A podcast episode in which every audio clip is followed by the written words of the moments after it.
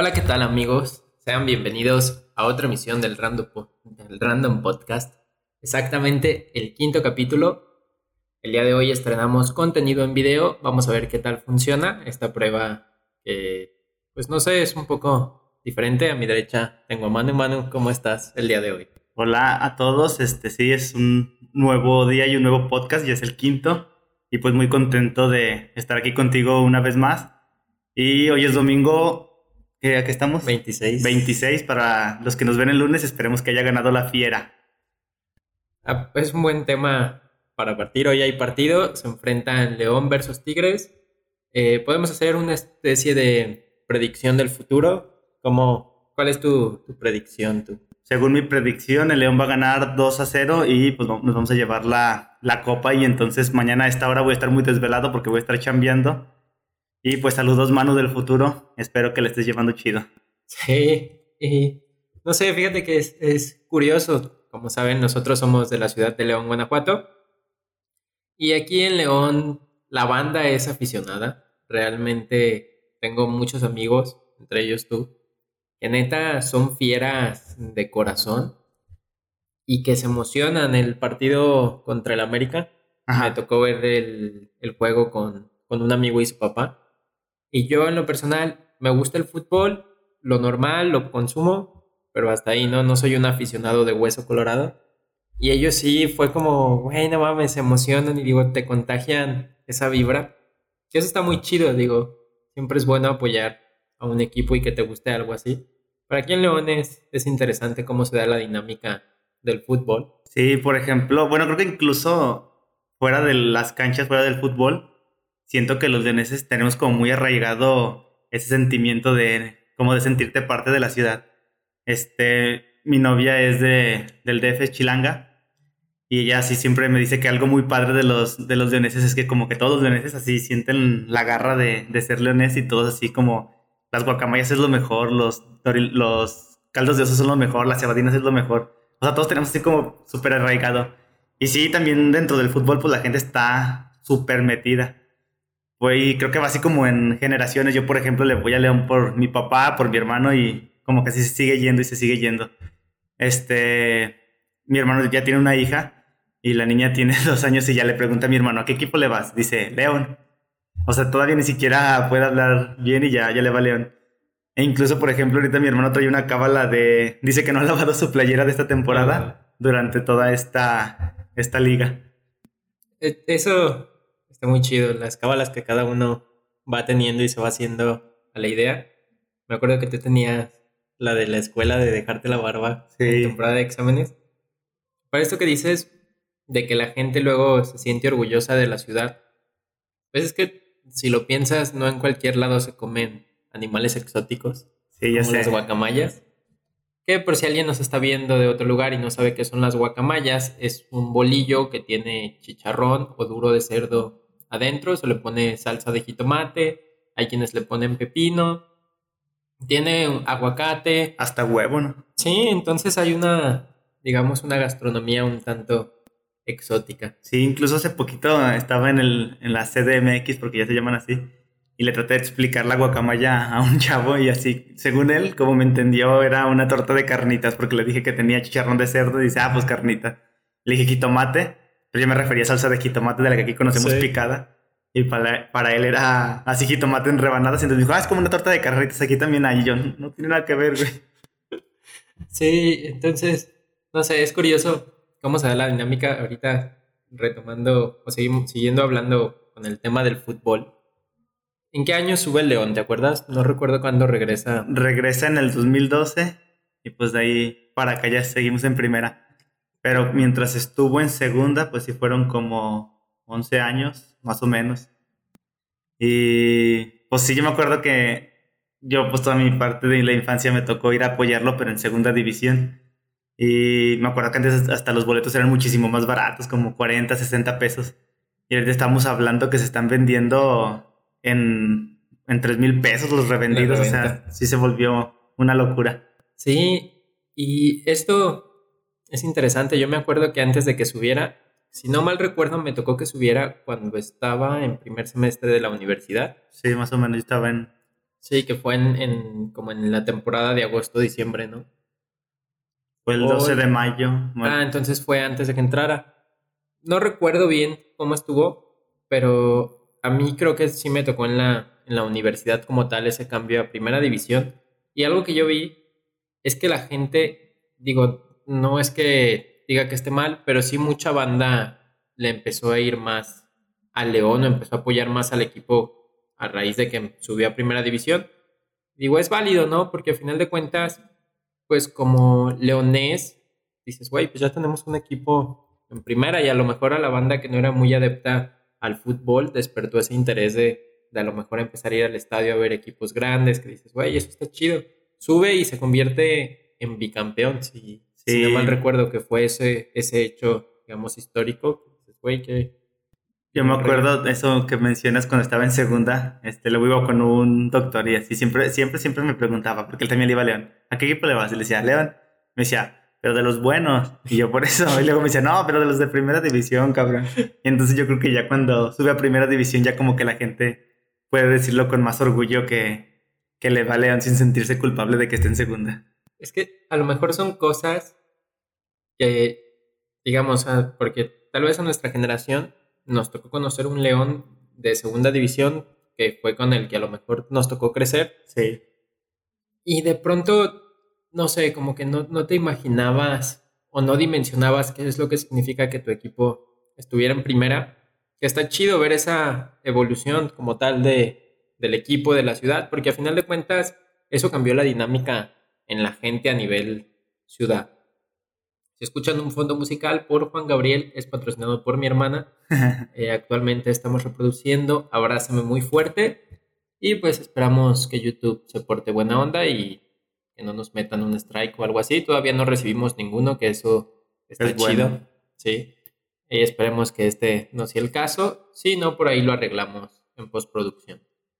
Y sí, creo que, o sea, conforme algo se hace popular, creo que la gente trata de subirse a ese mismo, a ese mismo tren. Y creo que sería bien partir como de ese tema para hablar como de toda la gente poser y toda la gente que a lo mejor se sube, pero que también a veces se exagera a tal punto que ya hasta lo que no nos comemos nos hace daño. O sea, no sé, este, toda la gente que dice, no, es que iPhone está sobrevalorado y está bien culero y está mejor Samsung y está mejor Huawei está mejor el, todo. El comentario, ¿no? De, no, es que ahorita no sé si se sigue usando mucho, pero Android es para pobres. Exacto. Era el, el, meme, ¿no? De sí, güey, estoy llorando desde mi Android de 20 mil varos, viendo cómo te burlas de mí. Y, no sé, de pronto esta ideología que se tiene de, de subirse a una corriente porque es una moda, digo, todos lo hemos hecho en algún momento y se vale. El punto es cuando de pronto te encuentras a personas que se suben a demasiado el, tren del mame de lo que salga, que un día los ves y dices, güey, hoy soy ecologista, pero al día siguiente, no sé, estoy, si se empieza a tirar basura por moda, digamos, sigues la moda y dices, güey, pues eso es lo que tal vez no está chido. Es como lo del Ice Bucket Challenge, no sé cómo se llama esa madre que se mojaban y arrojaban un montón de agua y la tiraban. Y en un inicio ni me acuerdo para qué enfermedad era, pero algo como de los huesos, según yo. Y recuerdo que así, pues veías tú que los famosos se mojaban y era porque a raíz de eso iban a hacer un donativo o algo así. O sea, era como un reto de si llegamos a tal donación, me voy a mojar con agua helada y lo voy a subir a las redes sociales.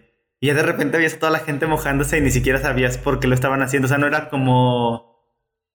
O sea, no tenía un objetivo en, en concreto, solamente se mojaban y desperdiciaban agua a lo tonto. Sí, era para la esclerosis múltiple, si no me equivoco. Creo que sí. O para algún tipo de esclerosis. Pero es, también nos toca estar en una era en la que el contenido digital se vuelve inminente, donde la gente hoy en día busca visitas y aprovecharse del clickbait. De hecho, este, este episodio se va a llamar algo como estamos grabando y pasa esto. Porque se ha usado mucho esa tendencia, ¿no? De, de subirse al, a los retos como tal para ganar visitas, para hacerse virales y dices, güey, esa, esa parte de pronto es una responsabilidad porque existen causas que son nobles, que tienen una buena intención y que dices, güey, pues como mucha gente se suma por, por, sumas, por sumarse. Entonces, no sé, se me viene a la mente otros retos como, digamos, de gran impacto que han tenido. Este tuvo su episodio en la, en la Rosa de Guadalupe, el reto de la ballena azul. Ah, no sí, sé si, cierto. si lo recuerdas.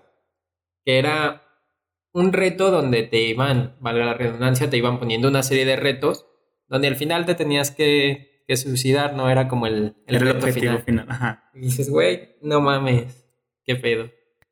Sí, bueno, haciendo como un pequeño paréntesis, del clickbait, clickbait, para los que no saben, es esto de que ponen en, en las notas. Te compartimos siete datos curiosos de Luis Miguel. El séptimo te dejará sin palabras. Entonces tú como que dices, ah, lo voy a abrir para ver qué pedo con el séptimo. Y el séptimo es así, le gustan las garnachas o alguna mamada. O, no sé, también luego así youtubers que suben contenido y que dice, en el minuto 56 casi me muero y se cae de un columpio. O sea, es como para que recorras todo ese video que des ese clic que ellos quieren que, pues que entres a esta página. Y sí, nuevamente retomando lo de la ballena azul, sí, o sea, sí recuerdo que era incluso una página en la que te iba dando retos poco a poquito, donde incluso te tenías que hacer daño físico porque te ibas dibujando con una navaja la ballena y cosas así exageradas. Y a lo mejor, o sea, en un inicio podemos pensar que la mayoría de la gente que lo hace, pues es gente que nada más se quiere subir al tren del mame.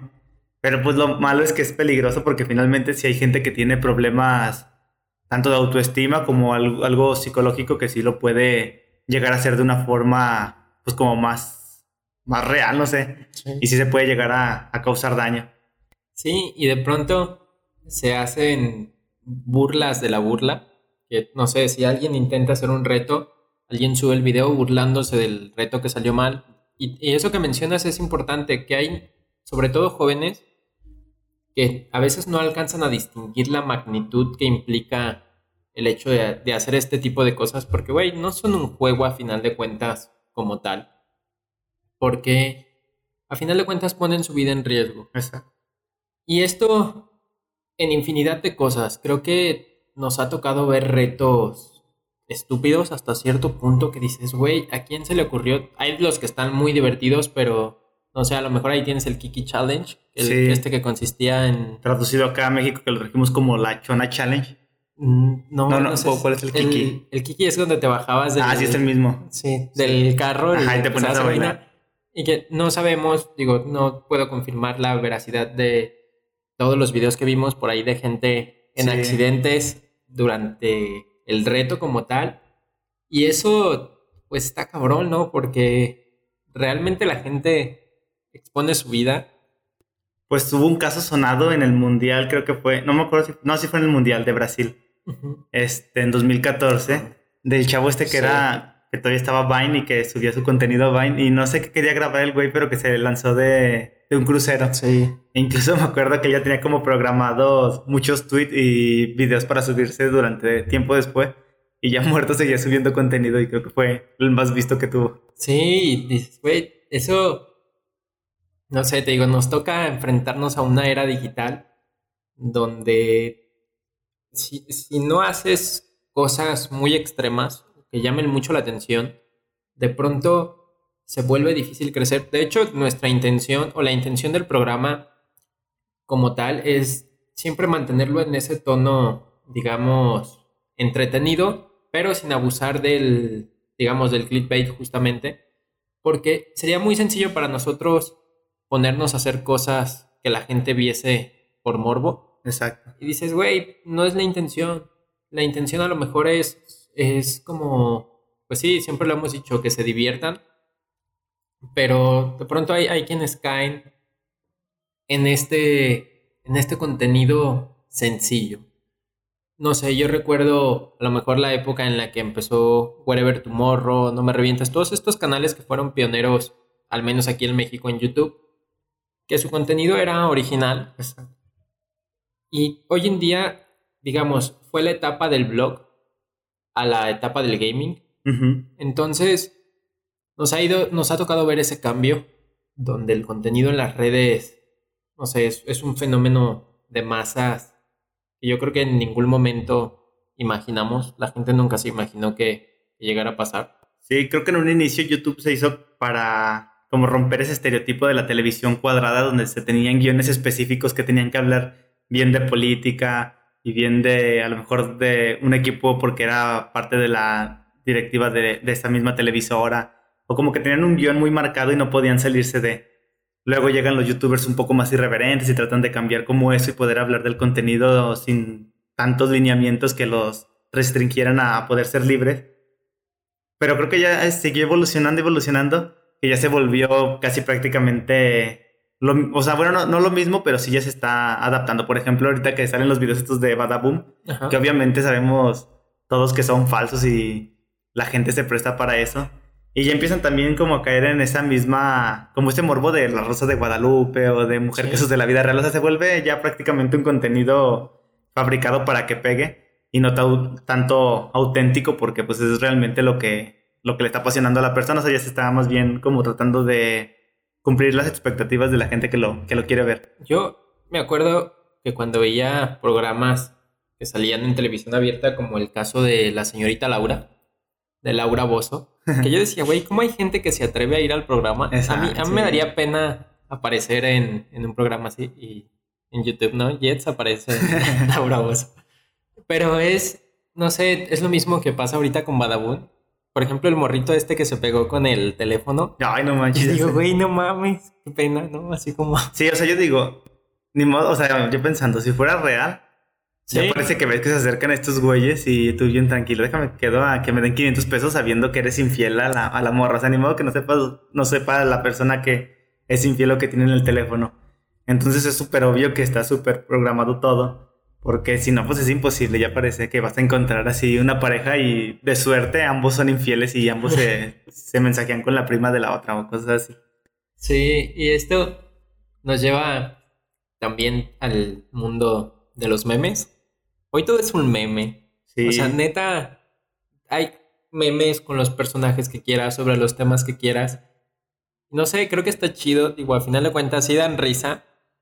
Pero de pronto se vuelve también excesivo, que hay una situación seria y sacan un meme y dices, güey, esa seriedad se pierde todo el, el sentido que puede tener o, que realmente impacta. Me acuerdo el caso del agujero negro que fotografiaron. Ah, ya sé. Dices, güey, no mames, eso es un hecho... Como histórico, científico. no mames, ¿quién se hubiese imaginado eso en un pasado, no? Y me acuerdo que ponían las fosas nasales de alguien o los ojos. Sí, cualquier cosa viera así un poco rojo ya entraba dentro de... Aquí no sé si les vayan a reventar los oídos, pero se escucharon unas vibraciones muy fuertes. Pero no está temblando, no se asusten.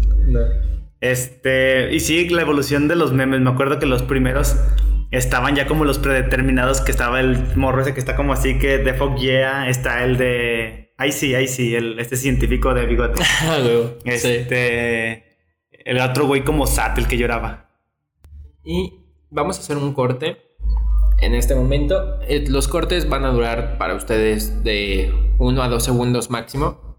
Nosotros lo arreglamos en postproducción, pero vamos a hacer un corte para las cuestiones de la cámara. Si quieren ahorita les explico por qué, pero vamos a estar teniendo pequeños cortes en cuanto al contenido en video.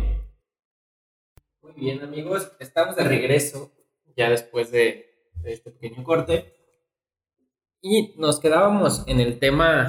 De los memes. De los primeros memes, como Sí, te decía que, han ido evolucionando. Al principio estaban ya como predeterminados todos los memes solo para diferentes acciones. Por ejemplo, cuando le dices a tu chica que vas a salir con tus amigos y no te importa, y sale el de Fuck Yeah. Ah, y ahorita ya ha evolucionado donde cualquier personaje, cualquier persona, cualquier situación se puede volver un meme.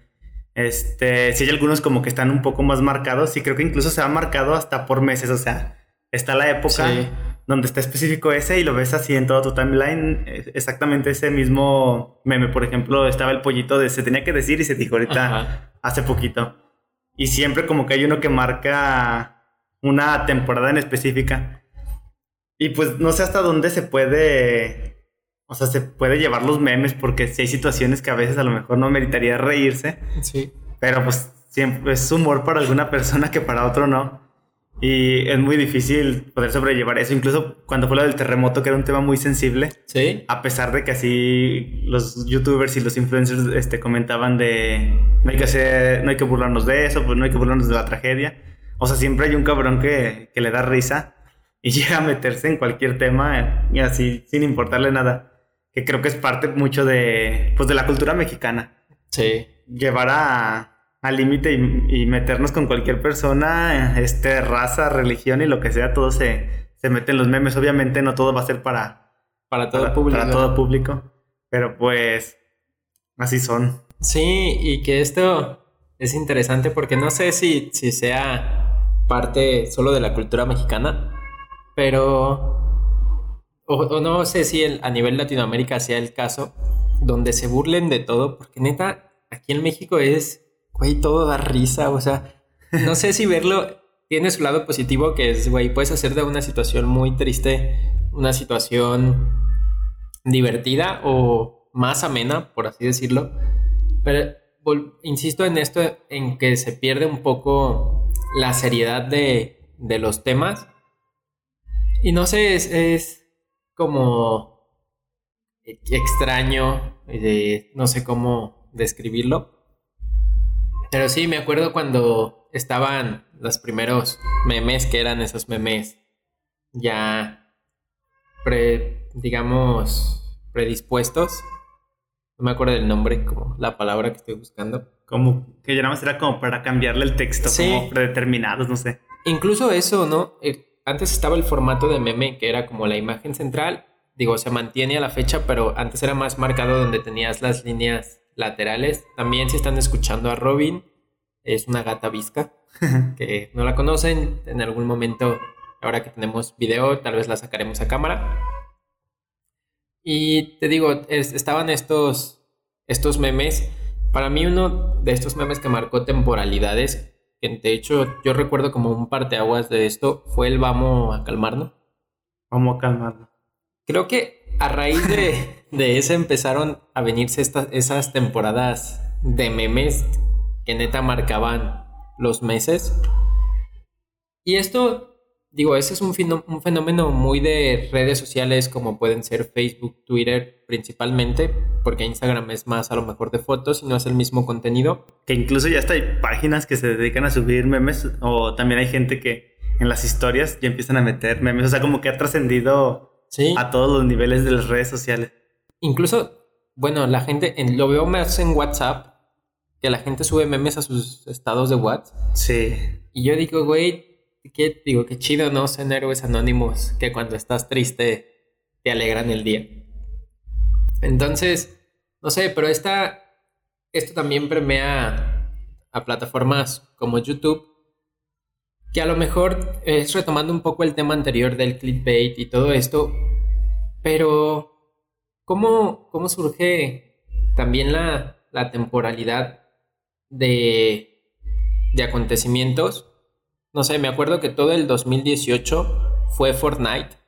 Así, neta, Fortnite fue un juego que revolucionó la industria por muchas cuestiones, porque es un juego gratuito, que si bien no es el pay to win, pero sí rompió récords de ventas, de jugadores simultáneos.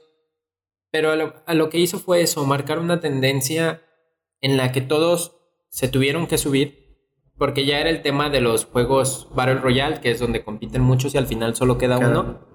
Entonces, Fortnite fue. Tenemos un camión. Esto está chido, ¿eh? Porque cuando estamos sin cámara. Solo se lo. Ajá, solo se lo imaginan ustedes, pero ahora ya, ya lo pueden ver y disfrutar en tiempo real. No real porque está grabado, pero. Pero casi real, solamente de como 22 horas. Entonces, decía, es, se, suben estas tendencias a YouTube. sí, incluso tú formas parte. Yo, por ejemplo, no soy muy fan tanto de los videojuegos, pero pues sí llegué a jugar alguna vez Fortnite porque es parte de la tendencia y si todos están jugando, digo, pues va a estar chido. Ya a lo mejor lo juegas si no te gusta, pero pues tienes el conocimiento de qué se trata, más o menos como qué, qué tienes que hacer. Y volviendo al 2018, creo que al menos en México fue como de gran contenido porque tuvimos las elecciones presidenciales. Sí. Y pues tanto en los debates ya teníamos de qué hablar este, y burlarnos del bronco que iba a mochar manos y de Anaya que era súper nerd y sacaba sus pancartas y del peje hablando súper lento y de todos teníamos algo de que, de que burlarnos. Luego viene también el mundial y pues es un acontecimiento global que todos nos tenemos que subir ahí y todos los memes que desata, que desata esto. Incluso me acuerdo de este youtuber que sale cogiéndose la bandera y así. Ah, sí. Todavía hasta la fecha he visto que de repente tuitea así como, no sé, algo de hay que respetar a los prójimos. Sí, lo dice el puto que se corta una bandera o cosas así que todavía lo, lo traía arrastrando por una, tal vez por una peda en ese momento. Eh, Me acuerdo de un fenómeno viral del, creo que fue del 2014, del Mundial justamente, del no era penal. Ah, ya no Que manches. Ese fue un metameme porque, digamos, logró trascender al- a la realidad, al plano fuera de lo digital. Porque a mí me tocó, yo recuerdo ese suceso, me tocó ir a Walmart. En Walmart, los refrigeradores con este vaho que se les puede producir, como este vaporcito, tenían por dentro escrito no era penal. Y en muchos lugares a los que iba, me encontraba con el no era penal Playeras se vendían de no era penal y Robin ahí tirándose porque no era penal y todavía así como que lo usabas para todo, así han pasado 100 días y no era penal. Pues a la fecha seguimos no sé cuántos días vayan, pero sigue sin ser penal. No era penal. Sí, no era penal. Pudimos haber sido campeones del mundo. Neta, sí. Y bueno, eh, estábamos en, en este tema del Mundial 2018 de las elecciones. Eso también fue un tema donde no sé cómo se prepara la gente que hace memes. Yo he visto que es como memes. Sí, carpeta de Ajá. por si gana México, por si pierde México, por si gana AMLO, por si pierde AMLO, por si así. Se iba a acabar el mundo, ¿no? También. No me acuerdo que eso se ve, pero me acordaba que me tocó ver uno que decía memes por si se acaba el mundo, Sí, memes por si sobrevivimos. No recuerdo de qué era, si alguien recuerda por qué se iba a acabar el mundo recientemente. Bueno, que se ha estado acabando también desde hace cuánto. Yo me acuerdo cuando se iba a pasar del 2000. 99 al 2000, Ajá. se iba a acabar el mundo. Luego en el 2006 Sí. que era el 6 del 6 Del- del 6. Y me acuerdo que yo estaba en la primaria y se estaba quemando un camión y estaba saliendo humo. Y entonces así, no mames, ya se empezó a acabar el mundo porque está saliendo humo negro. Y así, ya sabes, este, todo lo que nos inventamos. Y luego me acuerdo también de una compañera que estaba bastante feíta, sin ofender a las feas. Y, y un amigo decía, no mames, ya salió el anticristo. Y luego le decía, ¿dónde? Que me decía, vi las noticias. Y luego, ¿dónde? Y ya me decía, sí, en la primaria, esa está morra. Y así burlándonos del anticristo. Oye, también se iba a terminar el mundo en el 2012.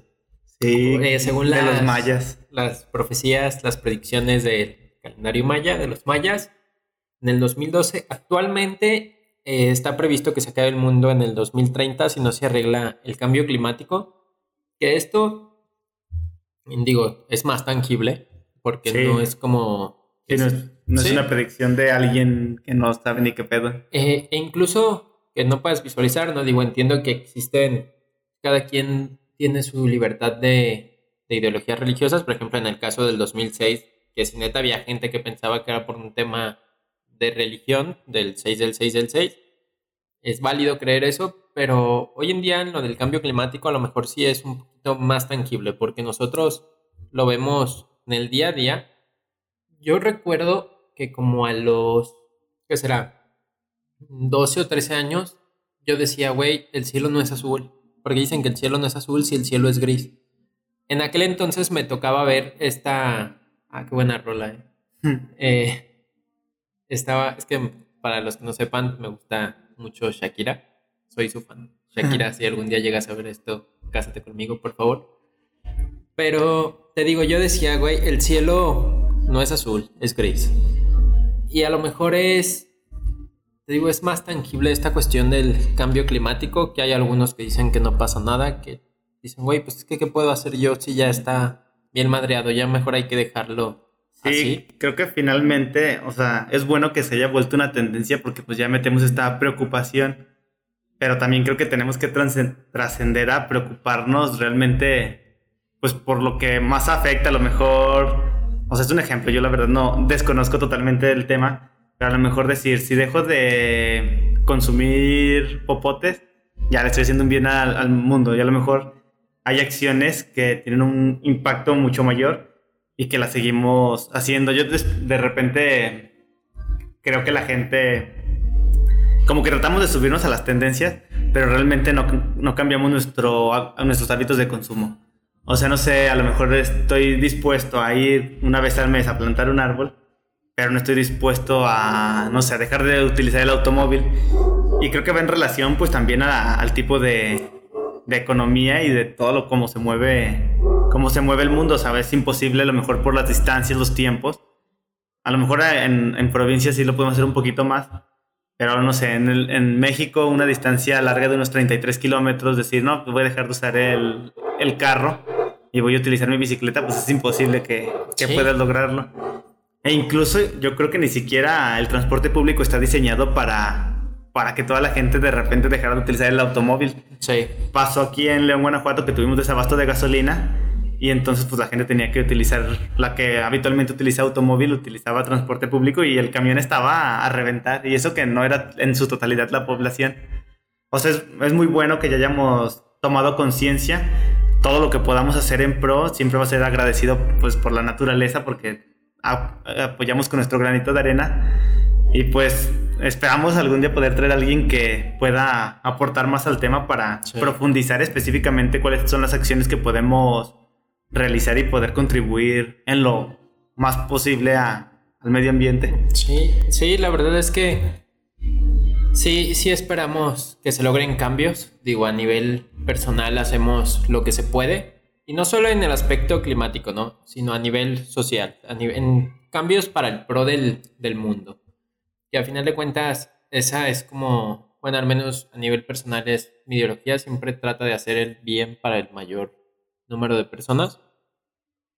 Y tocaste un tema que de pronto, hoy a la fecha, se recuerda, pero como que también se olvida el hecho del desabasto de gasolina, que fue otro fenómeno que nos tocó en enero, si no me equivoco, a inicios de año. Todo enero hasta febrero, más o menos un mes. Sí, nos quedamos sin gasolina para los que nos, no estuvieron enterados, que dudo que sea prácticamente nadie. A lo mejor si tuviésemos a alguien que no es de México y viese esto. en Júpiter.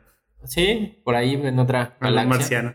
Eh, pero nuestro presidente toma las decisiones, parte del gobierno, cerrar los ductos de gasolina que abastecían a un gran número de personas, lo cierran, cortan el combustible y se empieza a transportar en pipas. En pipas donde se transportan, pues sí, pipas son esos camiones que tienen un contenedor. Empiezan a transportarlos de esa forma, no por los ductos. Mucha gente se quedó sin gasolina, tenías que ir a hacer filas. A mí me tocó estar, no exagero, ¿qué será? Como unas 8, 9 horas formado. Y creo que eso fue al inicio, o sea, yo después estuve formado hasta 24 horas y no, no llegué, o sea, no, no lo conseguí. Y pues creo que al principio fue como de, ay, no pasa nada, porque ya nos había pasado algo previamente, como en 2015, creo, si no me equivoco que fue, pero como que duró un día y se hizo un trafical y ya la semana había y entonces pues todos bien locos ese día cargando y después ya no pasó nada. Y esta vez yo creo que nadie nos lo tomamos en serio. No. Yo me acuerdo que mi papá me dijo, oye, escuché que va a haber desabasto de gasolina. Y ya, ya la otra semana yo te traigo el tanque como a tres cuartos y no pasa nada. Y no, ya cuando vi que me lo estaba pelando, ahí sí dije, no mames, ¿por qué no le hice caso a mi papá como siempre? Y, y después como que todo fue evolucionando. Los primeros días recuerdo ver así filas inmensas y yo me iba, iba en la bicicleta a ver cómo estaban las, las gasolineras de cerca, de cerca de mi casa y veía filas enormes y aparte de eso pickups con contenedores enormes. Así había hasta una fotografía ya no la vi en persona pero que traía un tinaco literalmente como de unos 400 litros arriba de su camioneta incluso hasta de esos contenedores que tienen como reja al lado que son como para la siembra no sé y estaban, o sea, la gente se volvió loca y estaba tratando de llenarlo lo más posible. Después como que ya vino esa evolución de que pues, el gobierno tuvo que tomar un control de cómo se va a hacer el abastecimiento porque pues no podemos estar llenándole a toda la gente lo que quiera. Sí. Incluso yo, un amigo que es de San Luis Potosí, me dijo, pues yo voy para allá porque ya no me puedo mover, voy a traer gasolina. Y pues ya le encargué gasolina. Y recuerdo así un punto en el que yo tenía en mi casa dos bidones de 20 litros, el carro lleno y ya decía, ¿qué pedo? O sea, ¿En qué momento me volví alguien que tiene gasolina en su casa? Que este también, hablando en temas de seguridad, luego resulta un tanto peligroso porque, no sé, tienes la gasolina ahí acumulada y siempre pueden pasar accidentes, pero eso es a lo que nos llevaba ese desabasto, ¿no? Porque yo también compré un bidón de gasolina igual de 20 litros, que yo a la fecha, bueno, no puedo decir que tengo, pero me duró muchísimo esa gasolina. Yo me muevo en motocicleta, entonces mi consumo de gasolina es menor. Yo creo que después del desabasto todavía me duró como uno o dos meses. Pero sí, es, eso donde tú veías la dinámica social y decías, güey, ¿qué pedo? O sea, es, gasolina, ¿no? A final de cuentas, existen otros medios de transporte, pero la gente entraba en, un punto de... De pánico. De pánico, de, de en serio, de ponerse agresivos. A mí me tocó discutir con una señora en la fila de la gasolina, que eso también es algo muy gandalla, porque esta señora llegó vamos todos formados, a los que les tocó formarse, sabían cómo fue el hecho de estar esperando. Y esa señora llega así bien alga y dice, ay, este, se mete, se mete justo adelante de mí, yo iba en la moto. Entonces yo la rebaso y me la vuelvo a meter. Para esto ya habíamos formado un grupo, los que estábamos ahí, porque las filas avanzaban lento, o sea, te daba tiempo de bajarte. Y hacer amigos. Y... Sí, e, eso estuvo muy chido esa dinámica que se dio, ¿no? El hecho de socializar comprando gasolina. Sí, para mí era hasta, o sea, los sábados me acampaba con mi papá y mi hermano y era hasta una dinámica familiar. Sí. Y esa señora llega y nos dice, mire, por favor, le digo, oiga señora, ¿se puede retirar? Le digo, pues es que viene la fila desde allá arriba, mire, estamos todos formados, por favor, pues respeta, ¿no? Y me empieza a decir, no, joven, es que no sea malo, mire, ya nada más me queda un cuarto. Señora, a todos nos queda muy poca gasolina. Por eso estamos formados. Haga paro. Le digo, no es justo para nadie que usted llegue y la gente que tiene horas formada, usted llegue como si nada y se meta. La señora empieza a ponerse en un tono agresiva y empiezan a llegar más personas a decirle, señora, sálgase por favor. Para esto yo siempre trato de mantenerme en un tono ecuánime. Sí, Voy a terminar esta historia después de este corte porque tenemos que hacer un corte y este va a ser más rápido. Bueno, ya estamos de vuelta. Bueno, al menos yo, porque ya se va, va llegando. Estamos de regreso. Les estaba platicando la historia de la señora. Que empiezan a llegar más personas a decirle, señora, por favor, sálgase, señora, retírese. Y la señora me empieza a decir, ¿ya viste, pendejo?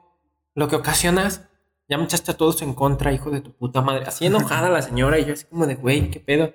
digo, señora, es que neta, pues no es justo lo que usted está haciendo, por favor, retírese. No me voy a salir. Entonces llega otra señora a tirar paro y me dice, usted no se preocupe, joven, si se quiere dar en la madre que se lo dé conmigo, yo soy mujer. Y yo así de, ah, no mames. Pero entonces empezó a haber tanta presión por parte de la gente que sacamos a la señora, a final de cuentas, la invitamos a retirarse amablemente, la señora se fue gritándonos, son una bola de ojetes, hijos de su pinche madre. Pero dices, güey, esto es lo que te digo, ¿cómo por algo como la gasolina en ese momento provoca estas conductas que a final de cuentas siempre hay un grupo que sigue las reglas y que hace las cosas de manera civilizada, pero siempre está este social donde genera el, descontrol. Creo que ese tipo de cosas sociales este, detonan y determinan muchas formas de, o sea, como que se empieza a conocer realmente a las personas. Está la parte negativa de esta gente que trataba de meterse, la gente que compraba bidones y trataba de revenderlos en precios del doble, triple del precio de la gasolina. E incluso gente que compraba poquita gasolina le ponía etanol, creo, y te matriaban los carros. siempre está la gente, por así decirlo, mala, pero también pues se ve la solidaridad de la gente buena. Como a mí me tocó un señor que, que se iba a quedar en su bicicleta y no, no me gusta decir esto, pero mi mamá este, lo dejó entrar al carro, le compró una hamburguesa, el señor, él traía un bidón porque le decía, es que yo me muevo en moto y él se dedicaba a algo como cobranza. Y pues ya podía venir en mi bici venir en mi bici. O sea, se empieza a ver como las buenas personas. A mí me tocó también estar formado en una gasolinera. Que nos quedamos como desde las 6 de la tarde y empezaban a surtir a las 7 de la mañana. Y personas que ahí como cercanas a esa gasolinera que estaban regalando café. O sea, le estaban regalando, ni siquiera lo estaban vendiendo. Lo veían como una oportunidad, pues, de, de ser, de ser las personas que son, que son buenas personas. Sí, y es que eso también es la, la contraparte, ¿no? Que a mí también me tocó, o sea, te digo, sobre todo esta dinámica de cómo en ese momento la gente se concientiza y dice, güey, estamos pasando todos por lo mismo. Y a mí me pasó algo curioso que en las horas que duré formado estuve conviviendo con unos señores, pero al final no nos dijimos nuestros nombres. Y eso se me hizo súper raro porque de pronto, digamos, en 8 o 9 horas a lo mejor que estás ahí, pues estás conviviendo con esas personas y creas esa relación de, güey, pues somos compas aquí de ahorita, ¿no? Pero al final te vas y yo creo, o sea, neta, si ahorita me los encuentro en la calle, ya no voy a saber qué son ellos. Y a lo mejor en ese momento estuvimos echando cotorreo, hubo un señor que ahí se compró sus cheves, entonces era como, güey, eso está chido también. Sí, se creó como una familia dentro, incluso en, creo que fue en Morelia, que llevaban banda porque pues como toda la gente estaba formando en las gasolineras, o sea, ya se volvió prácticamente una fiesta. Sí. Y retomando un poco de esto del pánico, yo me acuerdo que había así una historia, no, es que en la gasolinera de López Mateos ya mataron a un güey que se trató de meter a la ah, fila y así, pero no lo sacan en las noticias porque, pues porque no quieren causar más pánico. Y entonces yo decía, ah, no mames, o sea, como que ya se estaba volviendo, este, entre rumores y cosas verdaderas, como que ya no sabías hasta dónde creer y hasta dónde no, no creer. Sí, no sé, es curioso este, este tema del desabasto, de esa situación en general, porque había muchas especulaciones de todo tipo, ¿no?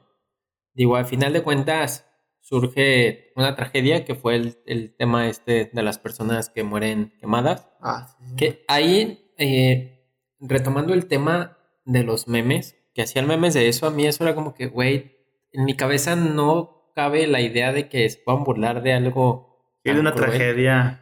Sí, que dices, güey, pues no está chido, a final de cuentas, pues sí, no. Sí, es que creo que finalmente ya todos al tener una red social creemos que podemos criticar o tenemos el derecho de hablar de cualquier tema y muchas veces sinceramente no tenemos el conocimiento o hasta donde nuestra cultura o nuestra cabeza nos da y tratamos de, de pues de criticar, o sea, vemos que alguien está robando y así pinche ratero, hijo de su puta madre, ojalá que se muera. Pero realmente a lo mejor dentro de esa persona tiene, o sea, obviamente nada, nada de esto es, este, no lo estoy, ¿cómo se dice? No, lo quiero como disculpar, no estoy disculpando a la persona, pero a lo mejor esa persona tiene tres días sin comer y robó un pan y nada más es para dárselos a sus hijos. Y sinceramente creo que ya nos volvimos como, tratamos o todos se creen verdugos y ya todo lo queremos chingar o en caso contrario o caso positivo. A lo mejor, este, este, es que bueno que se lo robó, este, pero a lo mejor no está bien porque a lo mejor tiene otras circunstancias y no tiene la necesidad. Creo que tenemos que abrir nuestra mente y, y pues nada más hasta donde nos da tratar de opinar y no tratar de meternos la cuchara en todo lo que, hasta lo que no nos hace daño. Sí, la verdad es que comparto esa opinión, digo, evitar juzgar, evitar hablar de más, porque luego eso conlleva a muchas otras situaciones, pero no sé, les digo, insisto en que está chido siempre buscar hacer el bien en la medida de lo posible. Y no sé si, digo, ya, ya hablamos un poquito del desabasto de gasolina. Recientemente ha habido otro fenómeno que recuerdes Así que digas, güey, paró a, México. Mm, pues ahorita, recientemente la semana pasada, ya es parte de lo mismo que estamos viviendo de, la contaminación. Se vivió la contingencia en la Ciudad de México. Probablemente acá en provincia no nos llega a ese grado y no tenemos esa problemática de los no circula, de que no haya clases en las escuelas y todo eso. Pero, o sea, creo que ya es una advertencia grande que la semana antepasada, si no me equivoco, fue cuando sucedió todo esto de la contingencia ambiental en, en la Ciudad de México. Y pues se habla de, de, muchas cosas, incluso de, yo estaba escuchando notas que hasta era muy peligroso para las mascotas, no podían salir a la calle. O sea, ya estamos llegando a ese tema donde se puede volver nocivo para, para cualquier ser, ser vivo. Y creo que eso también estuvo parando, no como tal toda la ciudad como pasó con la gasolina, pero sí son tendencias o este, hechos o sucesos que pasan y que, que sí como que rompen con toda esa, ese, esa rutina que tenemos a diario. Nos acaba de tomar una foto de la cámara. Ya No sé. ¿Por qué? Yo también me a quedando revisar. Tú si quieres puedes contándole. Bueno, y también otro de los sucesos que han marcado últimamente, pues al menos aquí en México, fue el sismo del 2019. No, perdón, del 2017. Estoy, estoy hablando tontería. Este, que más de que haya sido un suceso trágico, también como que tuvo su parte positiva en la que unió a los mexicanos. Creo que en ese momento se sentía que todos los mexicanos estábamos unidos y sentías esa, pues esa empatía por todas las personas. O sea, yo, yo recuerdo que había gente que desde ciudades de provincia iban a apoyar a, a México con todas las labores de, de rescate. Incluso veías gente famosa como futbolistas o artistas que estaban ayudando en, en esos temas de, pues de, de todo, de rescatar personas, de limpieza, de comida. Sí, perdón que interrumpa. Nos quedamos un poquito sin video, como unos 30 segundos. Ese, aquí Somos van a ver-. Ajá. Van a ver un cuadradito que diga Random Podcast o a lo mejor dibujo nuestras caras, así como tal. Pero ya estamos de regreso con el video. Y me perdí un poquito en lo... Hablaba de lo del sismo, de cómo fue un suceso que, aparte de ser una tragedia, pues también unió a las personas y creó esa parte de empatía con, con, pues, con todas las personas de, de- de la Ciudad de México, que fue donde principalmente tuvo las afectaciones de este sismo. Sí, sí, neta. Yo me acuerdo que muchas de las sobre celebridades que sigo, al menos en medios digitales, narraban su experiencia, que eso también fue algo que, que en un pasado no se podía hacer, narrar tu experiencia al momento, porque decías, güey, eso no se veías a la gente transmitiendo en vivo cómo estaban sacando de los escombros. A lo mejor eso también es, es lo que permite que la gente se una más hasta cierto punto, porque la información viaja más rápido. Oye, de la parte negativa, incluso de una tragedia que se hizo lo de la chava esta, la niña, Sofía o algo así, que, que Televisa mintió, que dijo que te había faltado una niña que se llamaba Sofía. No me acuerdo exactamente el nombre. Sí, y que trataban de rescatarla y finalmente ni, ni siquiera existía en las listas de ningún lugar esa, esa niña y se hizo como una novela, o sea, también tratando de, pues, de jugar con Sí. la, los sentimientos de las personas que en ese momento están sensibles y están esperando tener una esperanza y, y toman a un ser ficticio y lo tratan de, de meter. Y pues también obviamente siempre están las partes negativas, como te decía hace rato, de la gente revendedora y todo eso, que se incrementaron los asaltos porque la gente pues andaba en la calle y cosas así, como que siempre está la gente que busca el momento adecuado para, para seguir chingando. Sí, siempre va a existir esta dualidad como tal. Pero, no sé, creo que a final de cuentas las cosas pasan, se mantienen algunas y se quedan como parte de la dinámica, ¿no? Creo que México siempre ha sido visto como un país solidario. De hecho, muchos extranjeros que vienen con los que me ha tocado convivir les gusta mucho el país porque mencionan que la gente es muy cálida, es muy amable. Entonces creo que eso está chido, ¿no? También tener esa... que los demás extranjeros... Tengan una buena opinión de Sí, menos Donald Trump, que sé que somos rateros y, sí, narcotraficantes. acuérdense que ese vato y violadores, ¿no? También dijo así. Acuérdense que él mismo fue quien dijo que si tienes un muro enfrente, tienes que saltarlo. No sé si has visto ese video. No, él mismo dice eso. Está en un discurso y dice, oye, si- no importa qué tan alto sea el muro, Ah, tienes que seguir adelante. Como una metáfora sí. que los mexicanos la vemos como algo real. Entonces dices, güey, no sé, un saludo para toda la banda que está en Estados Unidos o en cualquier parte del mundo que, que, pues tuvo que abandonar el país por el motivo que sea, pero pues sepan que está chido que, que y de, que hagan quedar bien a México, donde sea que estén. Sí, ¿no? que hable bien de, que hablen bien de ustedes en todas partes de- del mundo. Y bueno, pues retomando lo de las tendencias, creo que ahorita, como todo es muy mediático, hay que subirse al mame en ese momento porque si no ya, ya te la pelaste, ya un día después ya, ya estás fuera de moda. Por ejemplo, hoy, domingo, que para ustedes fue ayer, este, que es lo del partido.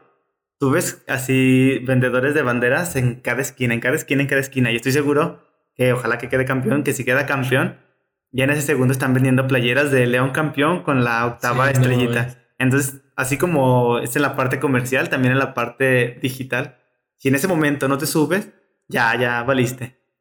Sí, y eso es que lo que te digo, la gente que se prepara, digo, siempre, a lo mejor eso lo vemos nosotros en clase, que tienes que estar preparado para esas situaciones, pero no sé, me imagino, digo, a la gente sobre todo que hace las playeras ya listas para impresión. Incluso había por ahí un rumor, un meme, bueno, si era una foto real, me imagino, de una playera de Tigres que ya tenía la séptima estrella y tenía el símbolo, un logotipo de Guiñac en el centro y se hablaba de que ya estaba comprada la final porque ya llegaron esas playeras a Innova Sport y no sé qué. Pero realmente, o sea, yo le decía a mi hermana, sinceramente, o sea, es un riesgo que toma la marca de, de las playeras porque dice, pues voy a producir, no sé, invento 10 mil playeras. Y si queda campeón, ese día ya chingué porque vendí esas 10 mil playeras. Si no queda campeón, pues ya me la peleé con esa producción, pero pues fue un riesgo que, tuve que tomar en un momento. Ya nos volví a tomar fotos de esa eh, pinche cámara. Creo que la está tomando alguien. Sí, estamos con un espectro del más allá. Ya sé, un espectro fotográfico. Bueno, pero vamos a continuar para, para terminar. Este, y pues sí, este, tienes que subirte, incluso las empresas lo están haciendo con los memes, pasó con este niño que le preguntan en Monterrey. ¿Y qué es lo que más te gusta de las vacaciones? Algo así que dice, los castillos de arena. Y le dice, ¿ya fuiste a la playa? Pues nomás en mis sueños. Y pues una empresa toma la batuta y, pues colgarse parte de la viralización de ese video y lo llevan a la playa. Y pues agradece porque el niño está cumpliendo su sueño y creo que también la, marca que logró hacer esto, creo que incluso fue Multimedios. Sí. Pues logran, este, pues tener una publicidad buena y, y se agradece porque pues el niño está haciendo, está cumpliendo ese sueño que tenía. También es el caso de Guillermo del Toro, ah, que, le pagó el a los... traslado a los niños de la Olimpiada de Matemáticas, que después se sume a Grupo Modelo. Entonces, pues sí, está chido, o viéndolo como estrategia, si lo quieren ver así, de manera fría, dices, güey, pues qué mal pedo que una marca se aproveche de eso para ganar publicidad, para ganar pistas, pero a final de cuentas también hacen algo bueno, ¿no? Creo que... Sí, yo creo que, o sea, se tiene como un tabú de que todo lo bueno no lo tienes que decir. Pero pues si se sigue siendo algo bueno, ¿qué tiene de malo que la gente lo conozca? O sea, no nos hace daño saber quién fue el que lo hizo. O sea, para mí Guillermo del Toro sigue siendo chido porque hizo eso. Y si fuera, o sea, si no lo hubiera hecho público, de todos modos hubiera estado chido que estuviera saliendo. Sí, entonces, pues digo, ha habido infinidad de casos que también es parte del fenómeno social. por ejemplo, el caso de los 15 de Rubí. Ah, no manches, ese creo que fue un parteaguas. sí, de hecho sí, porque si no me equivoco es el primer evento que se vuelve viral, ¿no? Así, a esa magnitud donde había la chiva de 10 mil pesos, todo, todo. Sí, incluso nosotros ni siquiera conocemos... Bueno, a lo mejor esos términos yo decía que una chiva de 10 mil, decía, ah, chico, está cara esa chivita, porque vale tan cara. Y sí, pues fue creciendo, creciendo, creciendo y cada uno de los personajes, la mamá, el papá y Rubí, se volvieron como, no sé, se volvieron iconos en ese, en ese momento. Sí, son de San Luis. Creo que son de San Luis sí. Sí, dices, güey, no sé, eso, te digo, fue a lo mejor un parteaguas para este fenómeno de viralización, pero creo que está chido. Digo, final de cuentas, retomando un poco el tema de, de que las marcas se sumen algún proyecto, pues está chido. Así que si hay alguna marca interesada en que su marca aparezca en Random Podcast, pueden llamarnos. Todavía no tenemos un número, pero pues si alguien quiere patrocinarnos, patrocínennos, hagan paro. Esperamos algún día ser virales para ustedes. sí, lo que sea, ¿eh? así no es broma. Si quieren mandarnos tacos, guacamaya, cebadina, cualquier cosa. de oso. pero sí, es, es interesante este tema de los fenómenos sociales en general. Sí, y creo que nos salimos a la verga del tema, pero pues en general son todas esas tendencias y todo lo que marca el acontecer social, cultural y que finalmente se vuelve parte de, esta cultura mexicana, al menos aquí de, de las cosas que han trascendido dentro de este país. Y pues es lo que, lo que nos vuelve, como es nuestra identidad, es lo que, lo que somos realmente. Sí. Sí, no sé si hay algo más que quieras agregar. Digamos, para ir cerrando. Mira, voy a revisar efectivamente la cámara. No sé ustedes están escuchando. ¿sí? La cámara nos tomó una foto y cuando tomó una foto Se detiene. Bueno, pero ya nos verán un poco más negros de lo que somos. Ya nos están viendo otra vez. Y pues nada, solo para cerrar, este, pues sigan las tendencias, traten de hacer cosas buenas. Hace, hace ratito en la mañana estaba viendo una imagen que decía que, que no hagas las cosas el bien como para los demás, finalmente el que te lo va a, retribuir. Ahí decía que era Dios, pero pues puedes tener cualquier creencia. Creo que de alguna manera las cosas que haces bien se verán recompensadas y pues nunca está, está de más or- eh, obrar bien. Sí, yo también me quedo con este mensaje, siempre tratar de hacer el bien en la medida de lo posible, buscando el beneficio del mayor número de personas. Y pues eso, ¿no? Creo que con eso nos despedimos el día de hoy. Eh, este formato, les digo, fue nuevo, por ahí tuvimos algunos Percances quizá. técnicos, que ya eso lo solucionamos en post, pero es como así fue la- el primero cuando grabamos únicamente audio, este también sirvió como prueba. Déjennos en los comentarios a través de nuestras redes sociales por mensajito. También, bueno, me toca recibir muchos comentarios de manera directa. Sí, también. Entonces, se agradecen, díganos qué les parece de este formato con video y, y qué opinan, ¿no? Si les gusta más, les gusta menos, prefieren el audio únicamente. Entonces, saben que estamos abiertos a recomendaciones. ¿Y dónde te pueden seguir, mano? en arroba manuman hb. ¿Y a ti? A mí como arroba yets, doble guion bajo, principalmente en Instagram, que es donde estoy más activo. Pero, sin más, llegamos al final del quinto episodio del Random Podcast. El miércoles sigan Perfect Timing con Uri Romero. Ya está el primer capítulo para los que no lo han visto y lo pueden checar. Sí, eh, también vamos a ver si por ahí traemos alguna entrevista extra esta semana. Pero, sin más, nos despedimos. Hasta la próxima.